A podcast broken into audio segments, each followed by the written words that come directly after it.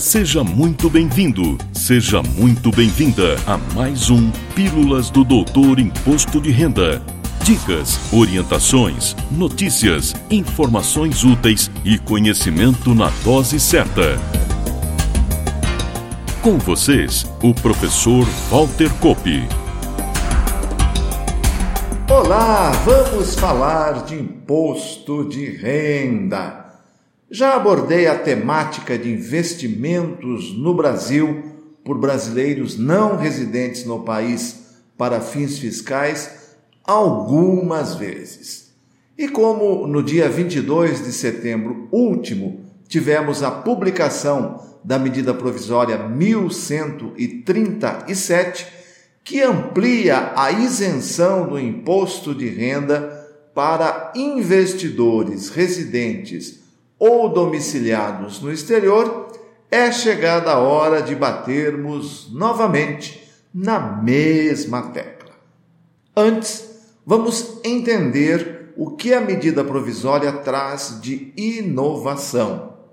Aliás, a tentativa de estender a isenção que já existia para investimentos em ações e títulos da dívida pública também para alguns investimentos em renda fixa, como por exemplo para investimento em debêntures, foi feita inicialmente através de um projeto de lei de autoria do Executivo.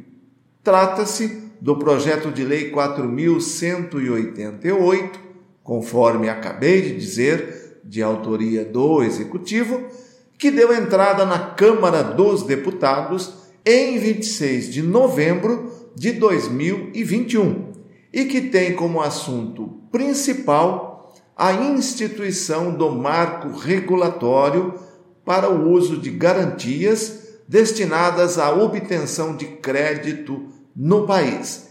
E mais sete assuntos, ou como chama a imprensa, sete jabutis, ou seja, assuntos estranhos ao assunto principal.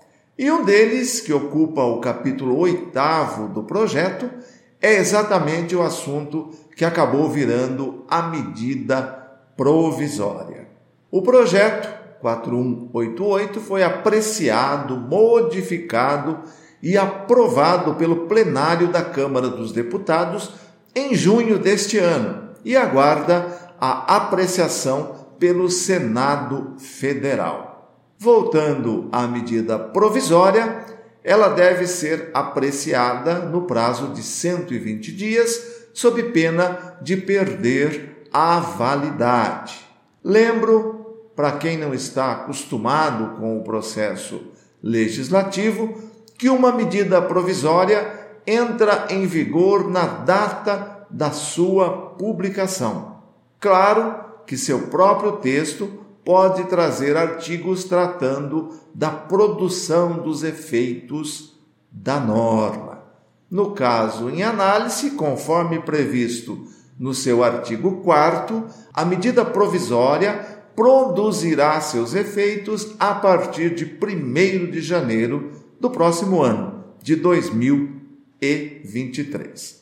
Conforme expliquei há pouco, a medida provisória isenta do imposto de renda o investimento do residente ou domiciliado no exterior em títulos emitidos por empresas privadas não financeiras, como por exemplo as debêntures, entre outros títulos. A isenção para investimentos no mercado de ações e de títulos da dívida pública já existia por força do disposto na Lei 11.312, que é de 27 de junho de 2006 e que neste ato está sendo modificada pela medida provisória para agregar as novas isenções. Podemos comemorar então, porque o não residente no país poderá continuar investindo no Brasil sem maiores dificuldades? A resposta é não. Ainda que a Lei 11.312 diga desde 2006 que fica reduzida a alíquota zero a tributação dos rendimentos gerados por títulos públicos e agora, com a medida provisória, também por títulos privados, quando pagos, creditados, entregues ou remetidos a beneficiário residente ou domiciliado no exterior, na prática temos uma significativa dificuldade. Isso se dá porque, embora exista a previsão legal e beneficiário residente ou domiciliado no exterior, sem nenhum esforço, possa ser entendido como estrangeiro ou brasileiro que deixe o país em caráter definitivo, temos normas infralegais criando severas dificuldades. Falo da Resolução 4373 do Banco Central e CVM de 29 de setembro de 2014, que, em função das exigências impostas aos investidores, acaba por praticamente impedir que o brasileiro que se torna não residente possa continuar a realizar investimentos aqui no Brasil. Neste momento, você, atenta ouvinte, atento ouvinte, pode estar questionando, mas a resolução não atende igualmente ao estrangeiro e ao brasileiro não residente? E a resposta é sim. Entretanto, o estrangeiro, grande investidor, possui toda uma estrutura para conseguir investir no Brasil. Já o brasileiro que deixa o país para trabalhar por um período maior, por exemplo, e gostaria de continuar investindo aqui, não vai conseguir, porque tão logo, seguindo o que diz a instrução normativa número 208 de 2002, comunique sua nova situação de não residente, será solenemente convidado a encerrar sua posição na sua corretora.